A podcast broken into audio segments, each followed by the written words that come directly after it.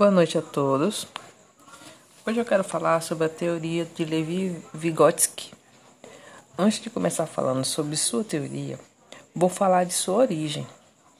Levi Semenovich Vygotsky nasceu na Bielorrússia em 1896 e faleceu em 1964 em Moscou. De família judia e uma das mais cultas da cidade, o que permitiu que ele se dedicasse aos estudos.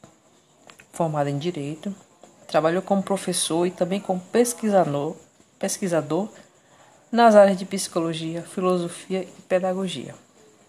Escreveu diversos trabalhos científicos.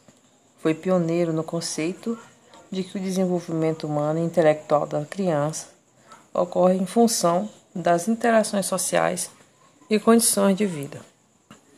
Seu pensamento se destaca, entre outras características, por ressaltar o papel da cultura no processo de cognição. Dá ênfase ao papel do educador no desenvolvimento intelectual da criança. E cria o conceito de mediação, descrita como uma experiência social que requer participação e colaboração. Vygotsky trouxe uma corrente de modificações na forma de pensar a criança. A criança não nasce pronta, mas vai se humanizar a partir do desenvolvimento com o outro. Um dos conceitos muito importantes do trabalho de, do Vygotsky é o conceito de mediação. O professor é visto como mediador desse conhecimento acumulado pela humanidade, os conhecimentos culturais. A figura do professor não pode ser vista como um único mediador, e sim todos os elementos que estão presentes na cultura, por exemplo, objetos culturais, obra de arte, mapas, revistas, livros.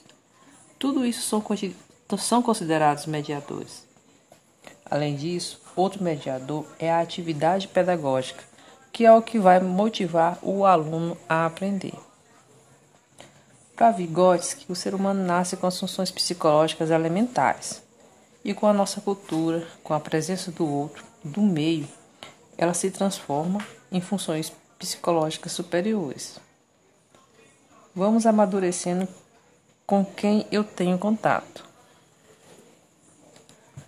Vygotsky também ressalta a importância do ser humano estar sozinho, refletindo a respeito dos conhecimentos adquiridos, criando e levantando hipóteses, ações importantes para o amadurecimento.